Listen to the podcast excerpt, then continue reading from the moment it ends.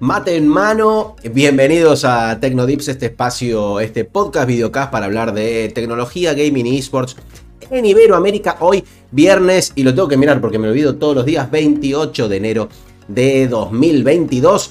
Vamos con la información, señoras y señores. En tecnología, Twitch está preparando un nuevo sistema para servir publicidades que le aseguraría eh, un ingreso fijo a cada creador de contenido. Cada uno de los CCs, de los creadores de contenido, va a poder elegir cuánta publicidad se le sirve a su espectador para ganar más o menos dinero. Lo que ya se habla es que seguramente los que miramos Twitch vamos a tener que ver más publicidad en el futuro cercano.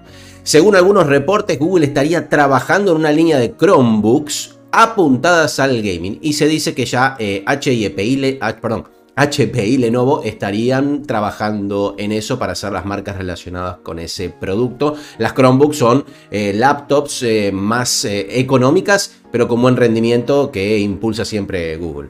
Apple podría permitir utilizar el iPhone como terminal de pago y ya no más necesitar de una aplicación tercera, de alguien más, sino directamente con el teléfono te ingresa en tu cuenta de Apple. Así que interesante para los comercios sobre todo. Spotify sumará avisos publicitarios a los podcasts, no como este, sino a los que eh, tiene ellos como producción, como productora y que están por detrás, los exclusivos de Spotify. Veremos cómo sigue.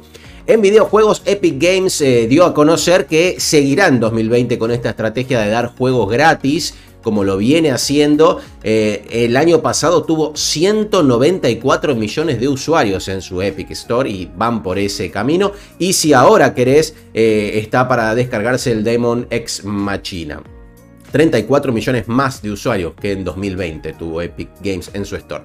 Este fin de semana Xbox ofrecerá nada menos que Valkyria Chronicles 4 y For Honor en su Free Days Place. Esto es, podés jugar el fin de semana gratis, así que atento. Y para los que tienen suscripción, el Game Pass, eh, pueden este mes descargar el más conocido, el más importante, Broken Sword 5. Pasamos a esports después del gran 2021 que tuvo Crew Esports en Valorant en los torneos mundiales. Riot Game anunció que para este año el circuito oficial tendrá la posibilidad de tener hasta 3 equipos latinos en los torneos mundiales. Así que gracias al Kun Agüero y a su equipo eh, con Betoni y compañía a la cabeza por este empujón que le dio a la región. Omen, la línea de productos gamer de HP, se suma a la Liga Española de Valorant justamente como eh, patrocinador, lo que organiza la LVP. G2 Esports sumó a Fury como nuevo patrocinador. Fury, para los que no lo conocen, es eh, la nueva marca que Kingston eh, creó a partir de la venta de HyperX justamente a HP.